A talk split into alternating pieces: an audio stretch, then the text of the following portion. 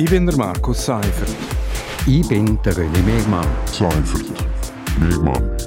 Seimer. Gemeinsam sind wir Seimer. Seimer. Seimer. Seimer. Und das hat uns in dieser Woche bewegt. Seimer. Willkommen bei Seimer auf RSO. Seimer, das steht für Seifert und Mehrmann und wir reden jeden Freitag über das aktuelles Wochenthema. Ja, René, äh, Anlass für das heutige Thema ist ein Podiumsgespräch von gestern zu Chur. Im Wissenschaftscafé haben Anna Vopp von der Online-Zeitung Baschur, der Reto Furter, er ist publizistischer Leiter von der So Media, also auch unser Boss, Ulla Autenried, sie ist Dozentin an der FHGR und dann der SP-Nationalrat Jon Pult, haben über Zukunft und Innovationen im Lokaljournalismus diskutiert. Und Erkenntnis von dem Abend, der Lokaljournalismus ist eine bedrohte Art. Also beispielsweise in der Schweiz sind über die letzten Jahre viele Lokalzeitungen eingegangen. Es hat einen Konzentrationsprozess gegeben. Momentan gibt es laut der FHGR-Studie noch etwa 470 lokale Medien, also das sind äh, Zeitungen, so kleine Blättli, das sind Online-Plattformen, äh, Radiostationen, lokale TV-Stationen und so weiter. Aber noch viel schlimmer ist es, das haben sie gestern auch gezeigt, in den USA, dort gibt es ganze Bundesstaaten, so groß wie die Schweiz eigentlich, wo kein einziges lokales Medienprodukt mehr haben. Also die Entwicklung ist definitiv nicht gut. Die Entwicklung ist nicht gut. Und eigentlich, wenn man so die Zahlen hört, kann man sagen, in der Schweiz haben wir es eigentlich noch gut. Also wenn man die Größe von Schweiz und 400 plus Publikationen, äh, ja, dann muss man sagen, wir sind eigentlich noch gut. Aber die Tendenz ist schlecht. Also es geht, es geht Richtung USA. Und es wird wahrscheinlich, wenn man nichts unternimmt, wird es mal so weit kommen, dass gewisse Regionen überhaupt nicht mehr abdeckt sind. Gestern ist eben auch eine Studie präsentiert worden, äh, wo sagt, dass sich die Bevölkerung in den USA in Gebieten ohne Lokalmedien beispielsweise auch viel weniger für die Region engagieren, dass sich die Bevölkerung äh, politisch polarisiert und dass zum Beispiel auch Verstöße von Unternehmen gegen Arbeits- und Umweltschutzgesetz, dass sich die häufen. Also für eine Demokratie ist es schlecht, wenn die sogenannte Viertgewalt, wo eine Kontrollfunktion hätte, wenn die einfach so geschwächt wird. Also da ist äh, die USA ein sehr gutes Beispiel, oder? Gerade so Flyover States im, im Mittleren Westen, wo eben die haben, die haben die haben eigentlich nichts mehr anderes. Die können wählen zwischen CNN und Fox News. So jetzt ein bisschen zugespitzt gesagt. Und, und äh, äh, das ist eine ländliche, vielleicht eher konservative Bevölkerung, was grundsätzlich ja nicht schlecht ist. Aber die schauen dem Fox News und die kommen das dort über. Und das sind ihre Informationen, die sie haben. Und äh, das ist wirklich nicht gut. Und was in ihrem engsten Umfeld abläuft, da kommen sie gar nicht mehr mit über. Ja. Gestern sind natürlich auch Lösungen diskutiert worden. Aber ganz ehrlich, Röne, es gibt kein Patentrezept. Das Modell von der Finanzierung über Werbeeinnahmen und Aboeinnahmen, das scheint definitiv vorbei zu sein. Also die Werbegelder fließen zu Google und Konsorten und immer weniger Leute sind auch bereit, für Informationen zu zahlen.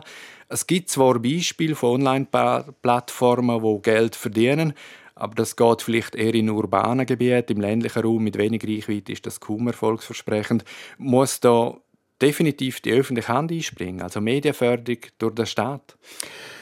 Also Medienförderung ist ein Weg und ähm, ich könnte mir zum Beispiel ein Mischmodell vorstellen, wo man sagt, es, es, äh, der Staat finanziert einen gewissen Sockel aber ich glaube, auch die Verlage sind ein bisschen gefordert und sich da äh, ein bisschen Hirnschmalz hineinzutun, wie man eben auch mit Journalismus könnte wieder Geld verdienen Ob denn das immer alle Kosten deckt, eben das, das muss man schauen.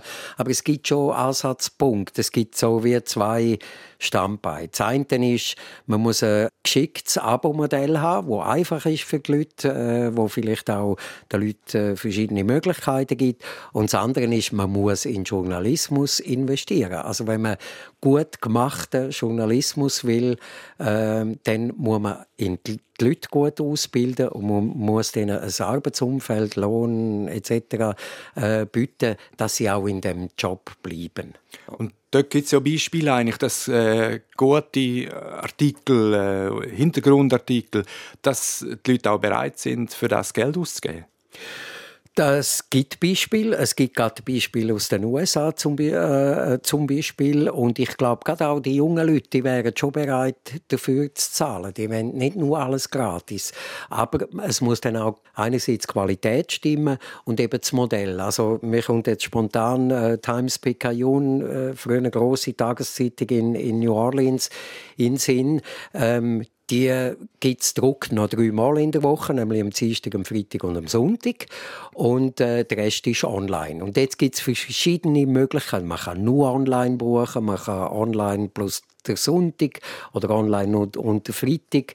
Äh, man kann dann noch ähm, buchen, weil man es mit Werbung hat oder ganz ohne Werbung. Also ich kann dann sagen, ich will online, aber ich will überhaupt keine Werbung sehen.